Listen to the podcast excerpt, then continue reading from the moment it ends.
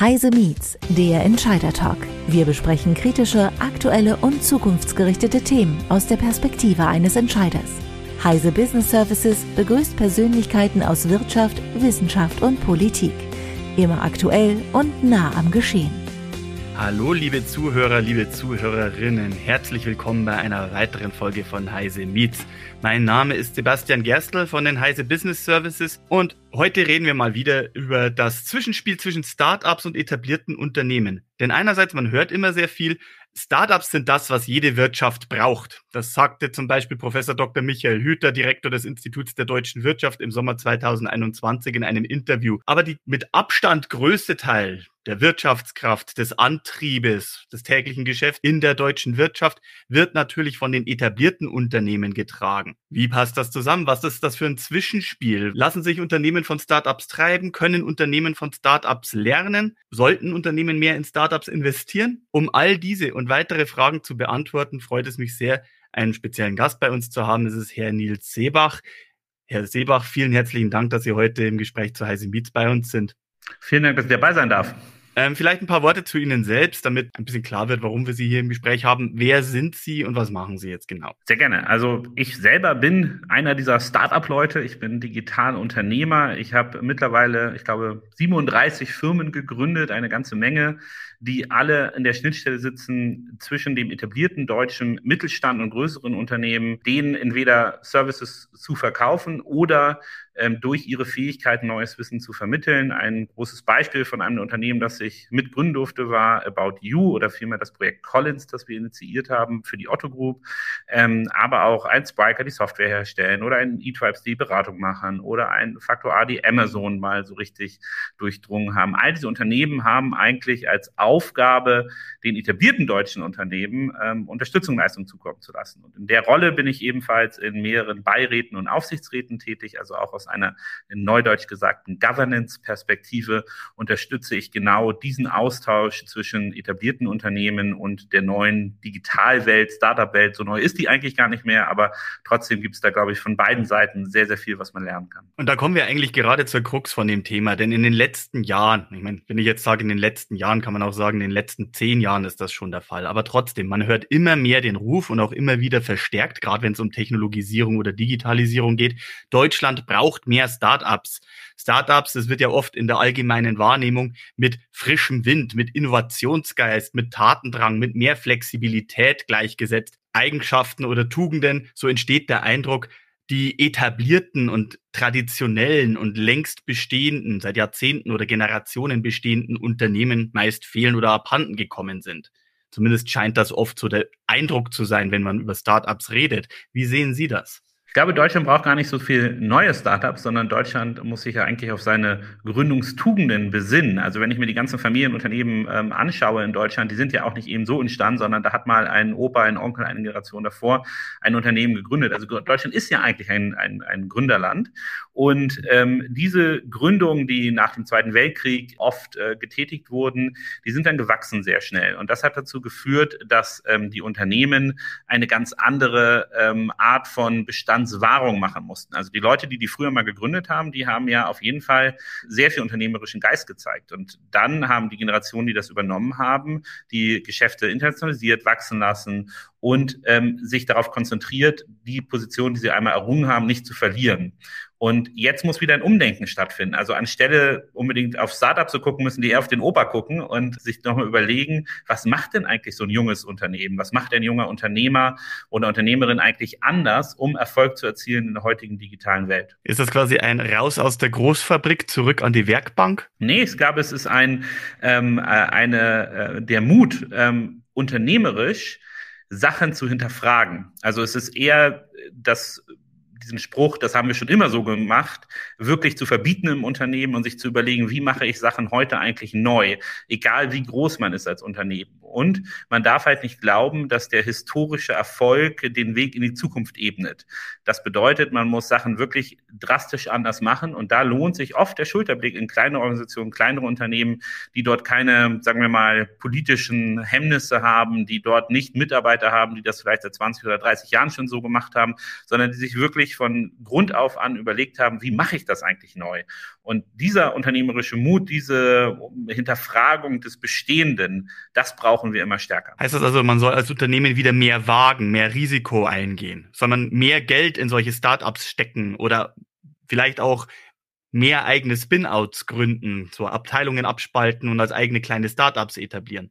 Ähm, ich glaube das nicht. Ähm, ich finde, das ist ein ähm, oft ein Fehler, ähm, denn wenn ich jetzt überlege, wenn der Elefant was von der Mücke lernen will, ne, dann äh, macht es ja keinen Sinn, dass der sich eine Mücke ans Ohr setzt ähm, oder dass äh, er versucht, ganz viele Mückenkinder zu kriegen. Ja, das funktioniert leider nicht. Ähm, ich finde, oft wird das falsch aufgenommen. Vor allem, selbst wenn er es erfolgreich schafft, eine Mücke großzuziehen, was nützt es dann dem Elefanten, dass er das getan hat? Ja, also da sind die Größenverhältnisse oft ein Hemmnis. Ja, also sagen Sie mal im Startup, dass ich als Spin-out gegründet habe, hey, ähm, alles ist super, aber du musst halt eben auch äh, auf SAP äh, deine Zahlen an uns liefern oder so. Ne? Dann ist das Unternehmen erstmal ein halbes Jahr dicht, diese äh, Integration zu machen. Was ich aber glaube, ist, dass der Elefant, um bei der Analogie zu bleiben, sich durchaus ähm, angucken kann, was die Mücke anders macht, um so schnell agil fliegen zu können und äh, wo die in Rüssel überall so hintut. Ja? Und ich glaube, das ist ähm, eine Fähigkeit, die man besser erlangt, indem man sich überlegt, wie man sein Kapital eigentlich einsetzt, um einen guten Schulterblick zu bekommen. Ich würde allen Unternehmen eigentlich empfehlen, ähm, in irgendeiner Form sich als LP zu beteiligen, also in Fonds zu beteiligen von Leuten, die in Startups investieren. Weil erstens sehe ich da mal Profis zu, wie die in Startups investieren. Das ist also schon mal der erste ganz spannende Schritt. Der zweite Schritt ist natürlich, dass ich eine Vielzahl an Unternehmen sehr eng kennenlernen kann. Also ich kann als auch LP, gerade wenn das ein größerer Fonds ist, kann ich natürlich immer auf diese Unternehmen zugehen und sagen, ich würde mal mit dem CEO von diesem Unternehmen sprechen oder ich würde gerne mal die Mitarbeiterin äh, quissen zu dem und das. Ne?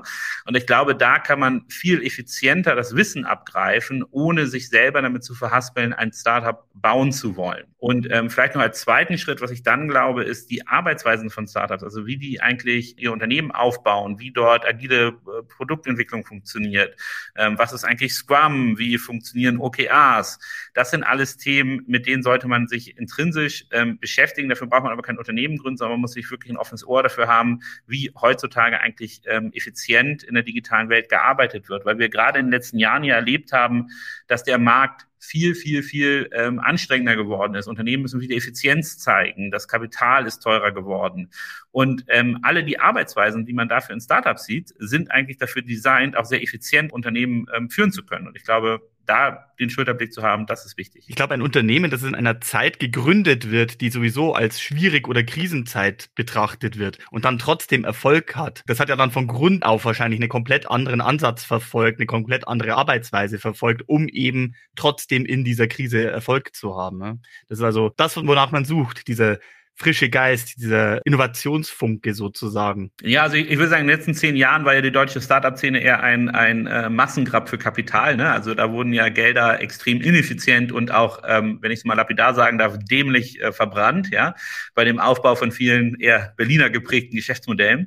Ich glaube aber jetzt gerade, wo Bewertungen wieder hergeleitet werden, basierend auf der Effizienz eines Unternehmens Geld zu verdienen, was gefühlt die letzten zehn Jahre auch viele Startups vergessen haben, dass ich eigentlich ein Unternehmen gründe, um Geld zu verdienen, nicht um Geld ähm, zu allokieren oder Marktanteile zu kaufen.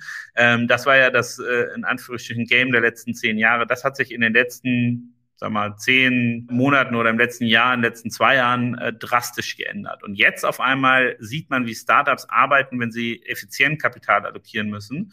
Und ich glaube, da kann man wiederum sehr, sehr viel lernen. Man sollte nur nicht in den letzten zehn Jahre gucken, sondern in den letzten zwei Jahre und dann lernt man auf einmal, aha, die Digitalisierung und alles, was mit äh, Startups, mit neuen Unternehmen zu tun gehabt hat, kann auch einfach zur Effizienzoptimierung genutzt werden. Ne? Also das, was früher Venture Building hieß, war ja eigentlich, ähm, oder was viele Unternehmen gekauft haben, war ja neue Produktklassen, neue Sachen aufzubauen und umzusetzen.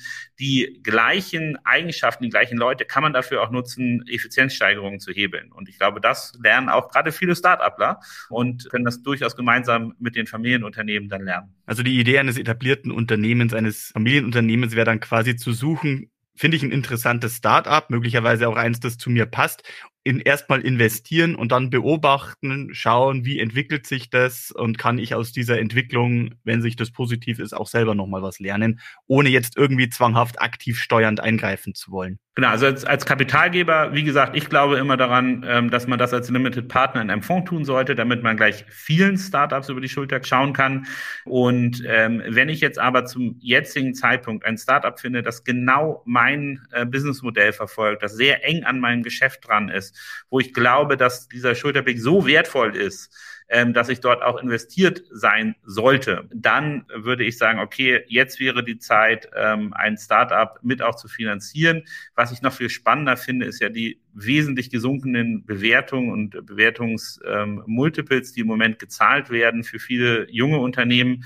Das bedeutet, vielleicht braucht man auch gar nicht so ein kleines Startup sich ähm, anschauen, sondern kann durchaus auch größere Unternehmen jetzt kaufen, die dann in der Integration, der Zusammenführung besser hinpassen, weil der Preis für diese Startups, der war vor einigen Jahren astronomisch hoch. Ähm, jetzt kann man wahrscheinlich auf der Resterampe der Unternehmen, die keine Finanzierungsrunde geschafft haben, aus Gründen, die gar nicht mal unbedingt mit denen was zu tun haben müssen, durchaus ähm, das eine oder andere Schnäppchen bekommen. Und ich glaube, jetzt wäre die Zeit bei den etwas größeren Startups oder was wir so Grown-ups nennen, durchaus auch einen Zukauf zu wagen, weil diese Unternehmen gerade Probleme haben, weiteres Kapital zu bekommen. Mhm. Wie finde ich denn dann so ein richtiges Unternehmen, das zu mir auch passt als Unternehmer? Wir reden hier ja von den unterschiedlichsten Branchen oder eben auch von den unterschiedlichsten Bewertungsansätzen. Also woran erkenne ich dann eigentlich, dass das das richtige Startup ist, wo ich den richtigen Riecher beweisen kann? Ich glaube, da gibt es einmal die externen ähm, Personen, die einem dabei helfen. Ne? Also man kriegt ja gefühlt äh, alle zwei Minuten von irgendeinem M&A-Berater ein, äh, ein Deck mit einem neuen Unternehmen auf den Tisch geworfen.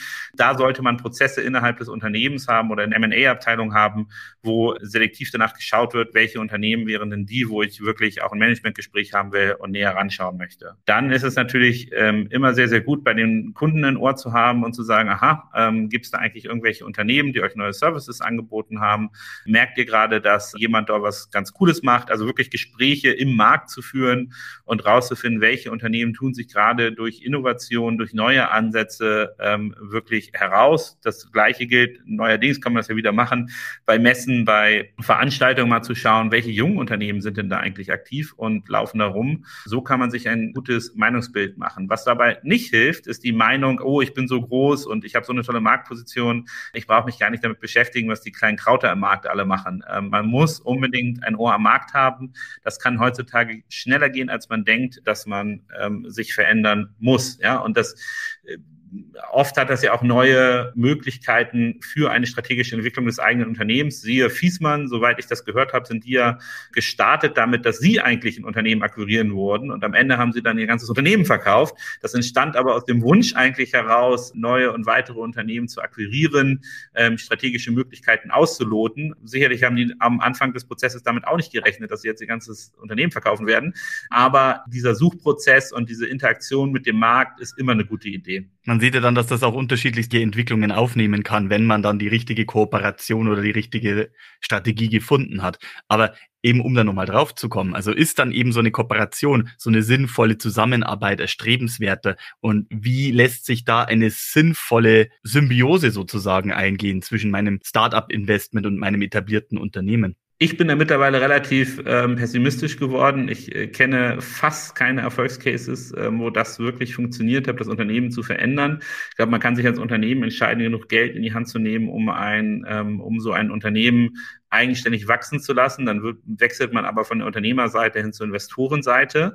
Ähm, siehe ein ähm, About You oder auch andere Konzepte sind meiner Meinung nach als Case sehr, sehr sinnvoll gelaufen, aber haben sie zur Transformation des eigentlichen Kerngeschäftes beigetragen? Nein. Ne? Also ich glaube, diese Annahme, dass ich ein kleines Konstrukt irgendwie aufbaue und dann das große Konstrukt davon lernt und Sachen anders macht, die erfolgt nicht, sondern Digitalisierung ist wirklich die Aufgabe, das Kerngeschäft fundamental von sich heraus ähm, zu verändern. Das liegt meiner Meinung nach hauptsächlich auch an den Menschen. Also man muss sich mal überlegen, die Menschen in großen oder etablierten Unternehmen, die haben ja auch nicht auf eine Fremdbeglückung von außen gewartet. Die machen ja einen Job sehr gut und auch sehr überzeugt, dass das, was sie da tun, das Richtige ist. Und wenn dann auf einmal irgendwie äh, ein 20-Jähriger ankommt und sagt, aber guck mal hier, du musst deine Kunden ganz anders gewinnen und so, das ist nicht so effektiv effektiv, als würde man wirklich dieses Wissen in der eigenen Organisation aufbauen, verinnerlichen, die Menschen abholen, die mitnehmen, ähm, die neuen Prozesse erklären, auch zeigen, warum das für das eigene Kerngeschäft wichtig ist und die dann hin in die digitale Welt mitzunehmen. Das ist, glaube ich, der effizientere Weg, als zu versuchen, das über Startups zu machen. Ich glaube, es gibt auch sehr viele Beispiele, warum ich als Unternehmen das eigentlich machen muss. Ich war jetzt bei äh, im Flughafen und da sind diese ganzen Gruner und Jahr-Magazine, die alle out of print gehen, die letzte Edition, ja, die lagen da auf so einem Tisch. Es waren, glaube ich, zwei Tische voll im Flughafen, wo überall so ein Sticker drauf war, letzte Ausgabe, letzte Ausgabe, letzte Ausgabe. Und ich glaube, man muss sich als Unternehmen wirklich, wirklich, wirklich die Mühe machen, das Kerngeschäft eigenständig zu digitalisieren, sonst ist man ziemlich schnell die letzte Ausgabe. Aber ich meine, da liegt ja irgendwo so auch ein, ich würde mal sagen, Generationenproblem dazwischen. Also jetzt nicht nur in Generation und Problem am Unternehmen selber bemessen, sondern auch in der Art und Weise, wenn ich als Arbeiter rangehe. Ich meine, wenn ich Mitte 20, Ende 20 bin voller Feuer, voller Tatendrang, mich zu beweisen, dann komme ich auch mal sechs Tage die Woche, sieben Tage die Woche rein, arbeite 80, 90 Stunden, um dieses Projekt, an das ich glaube, wirklich umsetzen zu können.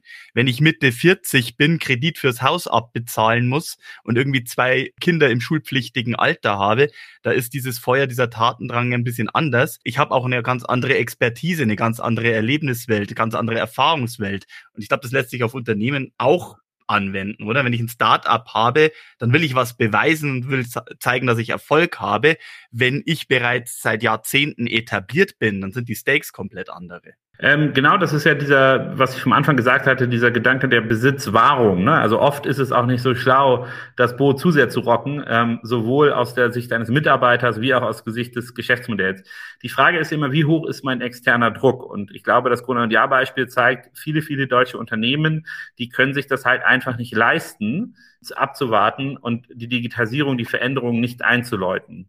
Den Vorteil, den ich natürlich dafür habe, dass ich Mitarbeiter habe, die vielleicht etwas älter sind oder die in der Situation beschrieben sind, so mit 40 Kinder, Haus und so, die jetzt nicht 90 Stunden schrubben können, ist ja aber doch, dass ich als etabliertes Unternehmen andere, viel höhere, andere Ressourcen zur Verfügung habe. Ich kann das ähm, über externe abwickeln, ich kann mir Leute reinholen, ich kann strategische Prozesse bezahlen, die so ein junges Unternehmen überhaupt gar nicht ja, machen könnte, weil die Ressourcen dafür gar nicht vorliegen. Das bedeutet, ich muss das etwas anders denken als ein Startup, wo dann einfach viel über auch mal nachts und Wochenende arbeiten geregelt wird, sondern muss diesen Prozess etwas organisierter, vernünftiger und mit mehr Ressourcen ausgestattet durchführen. Aber auch dafür gibt es ja viele Beispiele, wie das sehr, sehr gut funktioniert hat, wie Unternehmen anfangen, sich zu transformieren, wie die ähm, in der neuen Welt ankommen oder auch wie einige der neuen Player, Amazon und andere das eigentlich machen, um damit reinzugehen. Ne? Und man muss ja auch sagen, guckt man sich mal die Skalierung von Amazon und Facebook und anderen an, dann heiern die ja trotzdem proportional zu ihren Umsätzen. Das bedeutet, auch die haben es nicht geschafft, sich von der Logik zu lösen, dass ähm, äh, eine Person mehr nicht benötigt wird, um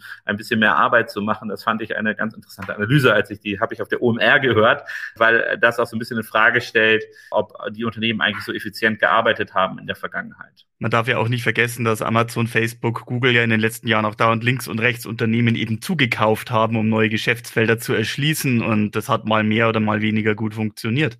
Ja, ich glaube, bei den Unternehmen ist es natürlich so, die müssen das machen, weil sie ähm, immer nur äh, sozusagen ihre Haupteinnahmequellen haben und immer ein Ohr am Markt haben müssen, dass sie ähm, nicht an Relevanz verlieren. Also wenn ich jetzt ein Suchmaschinenbetreiber wäre und ich sehe, was alles mit AI und KI und so weiter gerade passiert, dann ähm, würde ich auch verzweifelt alles kaufen, was nicht bei drei auf den Bäumen ist, ähm, einfach um mein sterbendes Geschäftsmodell in die neue Welt zu überführen. Genauso äh, mit Facebook, die ja auch nicht äh, schüchtern waren. Ich glaube, 35 Milliarden US-Dollar in ein Metaverse zu investieren, weil sie merken, dass der Kunde eigentlich eine neue Plattform sucht, ein neues Erlebnis haben möchte und das genauso schnell wieder zu beerdigen, wenn sie merken, aha, der Kunde will was anderes, aber leider nicht das, was ich hier für zig Milliarden gebaut habe, dann muss man wieder ähm, umschwenken. Ja. Ich weiß auch nicht, ob ähm, dieser unternehmerische Mut, der dahinter steht, bei deutschen Unternehmen überhaupt ähm, denkbar wäre. Also dass ein CEO es überleben würde, auch ein familiengeführtes Unternehmen so einen Fauxpas zu begehen, dann zu sagen, oh, verdammt, das hat nicht geklappt, lass mal wieder was anderes machen. Da sind uns die Amis, glaube ich, von der Mentalität her noch ein bisschen äh, bewusst. Ne? Aber das hat ja eigentlich nichts damit zu tun, ähm, dass die sich Startups kaufen, sondern ist eher so die strategische Ausrichtung und unternehmerische Führung, äh, die so ein Unternehmen hat. Idealerweise sollte man es sowieso nie so weit kommen lassen. Ne? Man sollte immer vorausschauend gucken, wann kommt denn jetzt der Punkt, wo mein Geschäftsmodell kippen könnte oder wann wird mein Geschäftsmodell denn bedroht und vorausschauend rechtzeitig vorher die Weichen stellen, weil wenn man bereits mit Tempo 150 auf die Wand zufährt, dann ist ein Ausweichmanöver auch zu spät. Absolut, ein bisschen paranoid zu sein oder auch sehr paranoid zu sein, ähm, tut sehr gut. Und äh, leider Gottes ist es ja so, selbst wenn ich paranoid bin über die Wettbewerbssituation in meiner eigenen Industrie, dann kommen ja trotzdem aus der rechten Ecke, linken Ecke, aus Industrien, die gar nichts mit meiner was zu tun haben, weitere Mitbewerber. Ja, also ich glaube nicht, dass jemand wirklich äh, gedacht hat bei DHL, dass Amazon einen eigenen äh, Endlieferservice aufbaut. Zumindest hat der CEO, äh, ich glaube 2019 noch gesagt, dass er sich nicht vorstellen kann, äh, dass Amazon ein eigenes äh, Endkunden-Logistikunternehmen aufbauen würde. So, und dann kennen wir jetzt alle die Amazon-Laster, die hier durch Deutschland fahren und die kleinen Sprinter, die überall stehen. Das bedeutet, auch Unternehmen, die man nicht zu seinen Konkurrenten gezählt hat, können auf einmal massive Konkurrenz machen. Und da hilft es auch sehr paranoid zu sein, sich zu überlegen, hm, wer hat eigentlich den Zugang zu meinem Kunden? Und auch das wird meiner Meinung nach in deutschen Unternehmen noch nicht effizient genug gemacht. Auch da kann Austausch mit ähm, Startups äh, wichtig sein. Denn der Kunde entscheidet am Ende, was er kauft. Und wer den Kundenzugang hat, der gewinnt in der neuen äh, ökonomischen technologischen Welt, in der wir uns befinden. Und die Leute, die den Kundenzugang haben, das sind halt die Unternehmen, die uns die Endgeräte stellen, ein Apple oder ein Google oder andere, die äh, entweder die Betriebssysteme oder sogar die Hardware für uns produzieren. Ja? Und das gilt leider im B2C wie im B2B-Bereich. Also auch da hat man ein Problem für die deutsche Wirtschaft ausgemacht, dass viele denken ja bei Startups an die Quick-Lieferdienste, an Sachen, die eher so B2C-isch, also Business-to-Endkunden sind.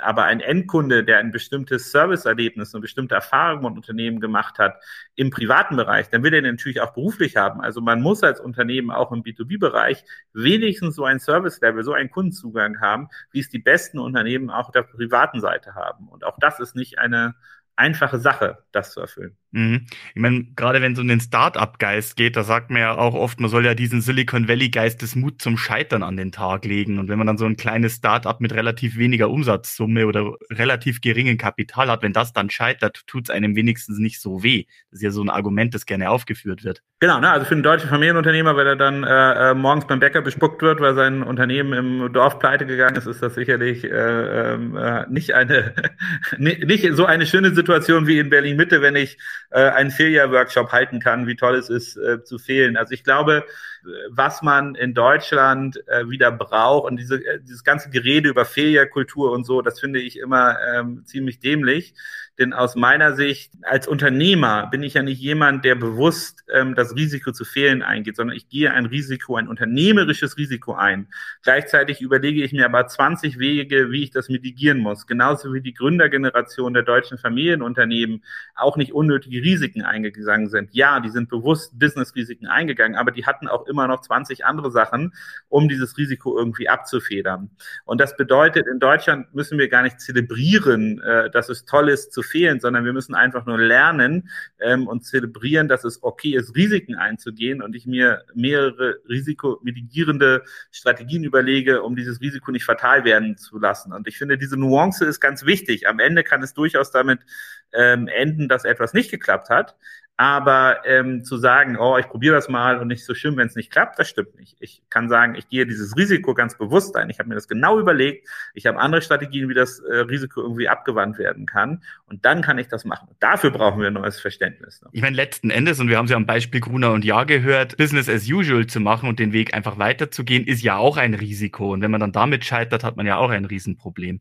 Genau, also man hat, man hat dort ähm, Business as usual weiterzumachen, da die Entscheidung, diese ganzen Magazine nicht fortzuführen, die hätte vor zehn Jahren getroffen werden müssen. Ob man das Kind jetzt noch aus dem Brunnen kriegt, äh, halte ich für extrem schwierig. Wüsste ich auch fairerweise nicht genau wie, weil einfach zu viel Zeit verstrichen ist. Ähm, und immer, immer, immer weiter an einem toten Geschäftsmodell festgehalten wurde, dass man einigen anderen in der Industrie noch verkaufen konnte. Aber wenn ich halt als Endkunde gucke, wie viele Magazine werden wirklich noch gelesen, wie viele Printmedien werden wirklich noch konsumiert vom Endkonsumenten, dann hätte ich diese Entscheidung konsequenterweise schon früher treffen können. Mhm. Aber wie kann ich jetzt den Aufwand und den Nutzen aus so einem Wagnis, wenn ich jetzt diese Risiken eingehen möchte, richtig einschätzen? Ja, also man muss sich die Informationen angucken, äh, die ich zum jetzigen Zeitpunkt zur Verfügung habe.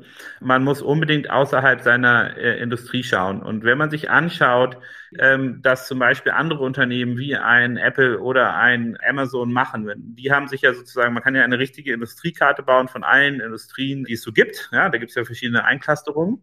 Und ähm, in dem Unternehmen wird halt ganz einfach geschaut, wie kann ich den Endkundenzugang, den ich habe, monetarisieren in jeder dieser Industrien. Also die haben eine relativ klare strategische Roadmap, Endkundenzugang habe ich und jetzt monetarisiere ich das über alle Industrien hinweg. Wenn ich also in einer Industrie bin, ähm, die davon betroffen ist, und das werden alle über kurz oder lang sein, muss ich anfangen, mir zu überlegen, wie kann ich denn meine Kundenbindung so erhöhen, dass den Unternehmen der Einstieg extrem schwierig gemacht wird. Oder wenn ich sehe, ich kann das nicht, was sind die Geschäftsfelder, in die ich rübergehen kann um ähm, das in irgendeiner Form wieder herzustellen, diesen Kundenzugang, den ich exklusiv habe. Und oft machen Unternehmen sich gar nicht die Mühe, dieses Risiko richtig einzuschätzen und ähm, diese Grundfragestellung, werde ich meinen Kunden in der Zukunft zu verlieren, ehrlich zu beantworten. Und das ist zum Beispiel eine Maßnahme, wie man das sehr schön machen kann, diese Risikoeinschätzung und äh, dann zu investieren, um gegen dieses Risiko vorzugehen. Was kann man da jetzt zusammengefasst daraus sagen? Also was können etablierte, traditionelle oder langjährig bestehende Familien- und Mittelstandsunternehmen jetzt letztendlich aus dieser Sache und von jungen Startups, auch aus anderen Branchen, lernen? Genau, also ich würde sagen, ähm, erstens paranoid sein, also die Gefahr, die mein eigenes Unternehmen hat ähm, und auch die Geschwindigkeit der Umstellung meines Unternehmens niemals unterschätzen und immer ein Ohr am Markt haben. Das am besten, indem ich mir viele Startups angucke, indem ich zum Beispiel als Limited Partner in Fonds investiere, wo ich zahlreiche Startups mitverfolgen, mit anschauen kann und ähm, sich zu überlegen, welche der Core-Fähigkeiten, die ein Startup ähm, erfolgreich machen, sei es agile Entwicklung, Continuous Deployment, äh, OKRs oder was auch immer, welche dieser einzelnen Maßnahmen kann ich in meinem Unternehmen, in meiner Organisation anwenden, um die agiler und schneller zu machen, damit sie sich auf die veränderten Markteinwirkungen einlassen kann. Ne? Und ansonsten empfehle ich immer noch einen kleinen äh, Side-Trick. Jeff Bezos hat mal für Amazon aufgeschrieben beim Börsengang ähm, an seine Shareholder, ähm, wie eigentlich die Strategie von Amazon aussieht, auf zwei Seiten. Ähm, ich würde immer, an diesem Brief referenziert er bei jedem Annual Report, den Amazon veröffentlicht, immer wieder und sagt, guck mal, ich habe das mal aufgeschrieben, was wir bei Amazon eigentlich machen. Den Brief sollte eigentlich jeder in Deutschland, der, der ein Unternehmen hat, mal gelesen haben, um zu verstehen, was das Unternehmen eigentlich macht. Ich bin ganz oft, ähm, gerade wenn es um Amazon geht, verblüfft, wenn Leute sagen, oh, die machen jetzt Konkurrenz. Und ich sage, hm, habt ihr den Brief gelesen? Er hat es ja auch aufgeschrieben, gesagt, was er macht. Ne? Lest den mal. Ähm, also sich zu informieren über andere Unternehmen, die auf einmal irgendwie viel Erfolg haben, die irgendwie an meine Kundenbindung rankommen und zu sehen, was tun die eigentlich und wie kann ich mich umstellen und wie können Startups, wie können junge Unternehmen mich bei dieser Reise unterstützen. Diese Fragestellung zu haben, ähm, ist schon mal ein ganz, ganz wichtiger Schritt, um eine Offenheit zu haben für die Veränderungen, die Digitalisierung mit sich bringt. Dann vielleicht zum Abschluss noch, es ist immer eine schwierige Frage. Wir sind ja in der Zeit, es hat sich ja in den letzten Jahren sehr viel getan. Lieferkettenprobleme, Pandemie, Handelsstreit mit China, Krieg mit der Ukraine. Da war sowieso eine ganz gigantische Zeit unterschiedlicher Umbrüche. Es weiß natürlich niemand, was die Zukunft letztendlich bringt, aber mit Blick auf die Zukunft, Blick in die Glaskugel, was wird da die Zukunft bringen? Was kommt da auf uns zu? Worauf muss man sich da einstellen? Ich glaube, die Zukunft wird einfach weitere Mikrokrisen bringen. Das bedeutet, ich weiß jetzt nicht, was die nächste Krise sein wird, aber ich weiß, es wird eine kommen und die wird mich mehr oder weniger schwer betreffen. Also diese relativ ruhige Zeit, die wir gefühlt von 2010 bis 2020 hatten, so in, dem, in, in, in diesem Ursprung, die ist weg, sondern es werden immer wieder schnelle Veränderungen auf uns zukommen. Die werden getrieben sein durch Digitalisierung, die werden getrieben sein, wenn auf einmal KI und AI in jedem Hunde ist, weil irgendein Chatbot oder irgendwelche Programme veröffentlicht wurden, die das besonders gut können, dann weiß ich, aha, da wird eine fundamentale Änderung sein. Also was muss ich machen, wenn ich gar nicht weiß, was meine persönliche nächste Krise sein wird? Ich muss Resilienz aufbauen, indem meine Organisation so schnell auf Veränderungen reagieren kann, dass ich weiter am Leben bleiben kann. Also es ist eine ähm, Anpassungsfähigkeit, die geschaffen werden muss, die bedeutet, dass ich viel agiler sein muss, dass ich viel schneller reagieren muss, dass ich es mir nicht mehr leisten kann, Entwicklungszyklen von einem Jahr, zwei Jahren oder drei Jahren zu haben, sondern ich muss ähm, sehr schnell reagieren können, wenn sich die Marktverhältnisse ändern durch einen externen Faktor oder durch einen internen Faktor. Das wird noch schneller getrieben werden. Also wenn man sich vorstellt, wenn KI anfängt, eigene Software zu schreiben, wie schnell kann ich einfach mal Softwareprodukte auf den Markt bringen? Wie schnell kann ich Kundenverhalten verändern, indem ich ähm, neue Möglichkeiten der Interaktion zur Verfügung stelle? Das wird alles nur noch, nur noch, nur noch viel, viel, viel, viel schneller. Und darauf muss ich eingestellt sein als Organisation, dass ich einen Wandel als Zweck betrachte.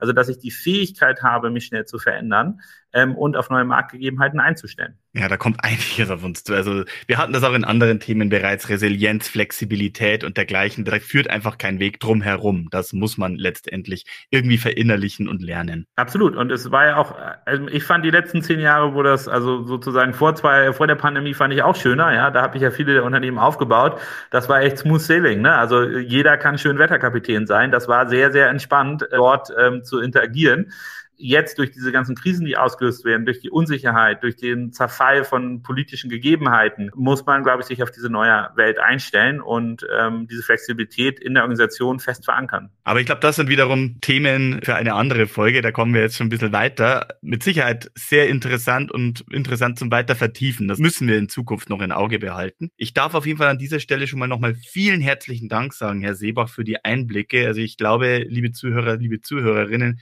gerade was da mit den Überlegungen für Startup-Investitionen oder Ausgründungen betrifft, gab es mit Sicherheit einige interessante Denkanstöße für Sie. Wenn Sie eigene Erfahrungen haben oder noch Fragen haben, teilen Sie diese mit uns. Wir sind da immer sehr interessant, da mehr zu hören und sehr zu erfahren. Da können wir vielleicht auch in einer künftigen Folge mal in Heise Meets näher drauf eingehen nochmal. Ansonsten darf ich mich herzlich nochmal bei Herrn Seebach bedanken und von ihm verabschieden. Vielen lieben Dank nochmal für Ihre Expertise und für Ihre Einblicke. Vielen Dank, dass ich dabei sein durfte. Das war Heise Meets, der Entscheider-Talk. Sie wollen mehr erfahren? Dann besuchen Sie uns auf heise-meets.de. Wir freuen uns auf Sie.